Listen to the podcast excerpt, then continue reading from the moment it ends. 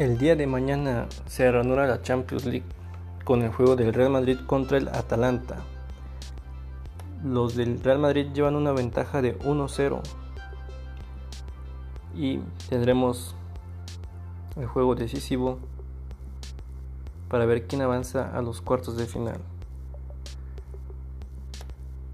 También jugará los equipos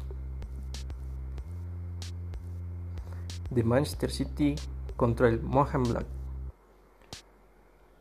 Los jugadores de Pep Guardiola llevan una ventaja de dos goles y podrán definir el día de mañana su pase a los cuartos de final.